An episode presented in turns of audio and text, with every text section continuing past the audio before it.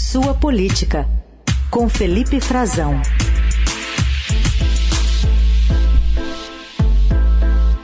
Oi, Frazão, bom dia. Oi, Carol, bom dia para você, bom dia para os nossos ouvintes, bom dia, Heisen. Bom dia. Pouca coisa para repercutir hoje aí em Brasília? Nossa Por onde senhora, né? começa?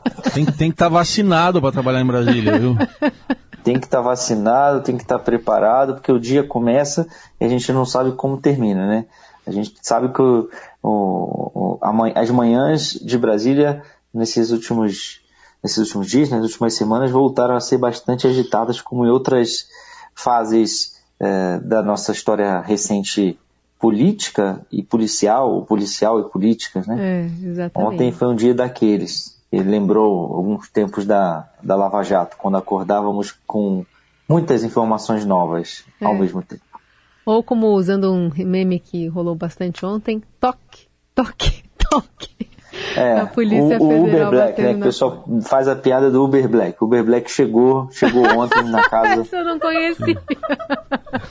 É, o carro da Polícia Federal é o Uber Black. O, o Zé Gotinha estava dirigindo ou não? O- é, É, hoje já Eu- tá rolando um dizendo que o Zé Gotinha vai, vai algemar o, o presidente da República em algum momento.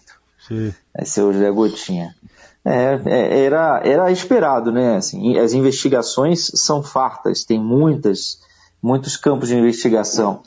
Ah, é, o, di- o diferencial é que a que chegou, está atingindo diretamente o presidente, né, pela primeira vez numa operação com medidas mais contundentes, medidas de eh, cautelares, como busca e apreensão, medidas de investigação que poderiam eh, ser ainda mais duras, né, e que teve divergência, inclusive em relação ao posicionamento da Polícia Federal e do Ministério Público, foi num caso de falsificação de documento, de falsidade ideológica, né, de uma associação criminosa, como detectou e acusou a Polícia Federal, mas que não é um caso menor porque está sendo operado, Carol Heissen, segundo os investigadores, pelo entorno direto do presidente Jair Bolsonaro. Né? E precisa ficar claro é até onde ele sabia de tudo, no que isso o beneficiou ou não, e, e- e ainda isso depende de, de um aprofundamento de investigação, mas dos seis presos ontem, quatro estavam diretamente ligados ao Bolsonaro, andando como é, a sombra do Bolsonaro. O Mauro Cid, o coronel, tenente coronel Mauro Cid, do Exército, talvez a figura mais proeminente, por estar envolvido em outros é, escândalos recentes, como o vazamento de dados da Polícia Federal nas lives do Bolsonaro, aquela do, do inquérito é, da investigação a respeito de urnas eletrônicas, da vacina, né? Ele também envolvido nas lives que questionavam o uso de vacina já previamente, o que faz sentido com que agora a gente nota que ele, a mulher, as próprias filhas, ele tentando, eh, o- operando para fraudar o certificado de vacinação não só do presidente e da filha dele, da filha do presidente, a, a Laura Bolsonaro, mas do- das próprias filhas do Mauro Cid, da esposa do Mauro Cid.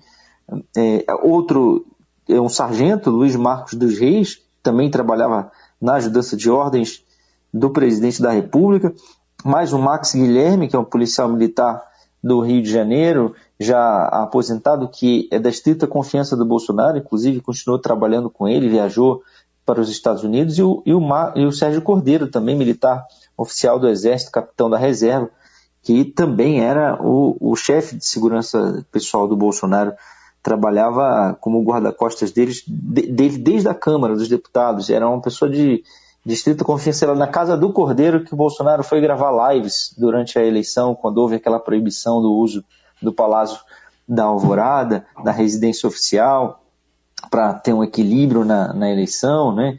Ah, houve ali uma acusação de favorecimento, o uso da estrutura da presidência da República. Então são pessoas diretamente vinculadas a ele. Sem falar que a Polícia Federal agora botou as mãos num telefone do presidente Jair Bolsonaro, isso vai poder abastecer outras investigações conexas, né? Esses, esses casos todos. O Cid está envolvido na- no escândalo das joias também, ele que opera tentando é, envia um, um outro militar a, a, a São Paulo, né, ao aeroporto de Guarulhos, para tentar liberar as joias. Ele que faz pagamentos saca do cartão corporativo em dinheiro vivo e faz pagamentos, quita despesas da primeira-dama numa outra investigação. Tudo isso passa por esse personagem que ficou calado, não quis, não quis depor, mas na casa dele já foram apreendidos quantias vultuosas em dinheiro também, em dólares e em reais, e está preso, né? Esses personagens dos quatro que eu citei nominalmente aqui ainda tem, mas um major da, do exército, o Ailton Barros, que tava, era o elo lá com o Duque de Caxias, e o secretário municipal de governo, que foi secretário de saúde da cidade, João Carlos de Souza Brecha. Esses personagens mais afastados do núcleo ligado diretamente ao Bolsonaro aqui em Brasília. Mas desses quatro, o Cid, o Luiz Marcos, o Max Guilherme e o Sérgio Cordeiro estão presos, à exceção do Max, que não é do Exército, os, os quatro estão presos em unidades militares. Estão presos preventivamente, são, são, são prisões é, preventivas, não são temporárias, são uma, uma prisão mais dura, né? sem prazo determinado agora. É uma situação bastante complicada, Carol e Heisen, que se encontra essa, essa, esse núcleo mais próximo do Bolsonaro. Aproveitar colocar aqui na conversa uma manifestação de ontem do próprio ex-presidente, relatando como foi a chegada da Polícia Federal na sua casa numa entrevista à Jovem Pan. Por volta das 6 e 15 da manhã, eu já estava acordado e tocou a campainha. Eu vi o pessoal uniformizado, me certifiquei que eram policiais mesmo. E percebendo isso, eu abri a porta, convidei-os a entrar. Convidei a entrar, fui tratado muito bem. Em nenhum momento houve um exagero, voz mais alta, falta de educação, muito pelo contrário. E eles fizeram uma varredura na casa. Pegaram meu telefone, perguntaram a senha. Eu falei, ah, meu telefone não tem senha. Nunca tive senha no meu telefone. E assim foi feita lá a busca e a apreensão. Tá aí, então, o relato do ex-presidente Bolsonaro. A gente continua acompanhando as investigações. Mas vindo agora para o governo atual, o Frazão está de volta aqui com a gente. Confirmado, então, a, o novo titular do Gabinete de Segurança Institucional, que inclusive toma posse daqui a pouco, né, Frazão? Exatamente, Raíssen. Já já tem esse caso né, da prisão do, do Mauro Cid, essa quantia de dinheiro que foi encontrada com ele, 35 mil dólares, 16 mil reais em dinheiro vivo na casa dele, né?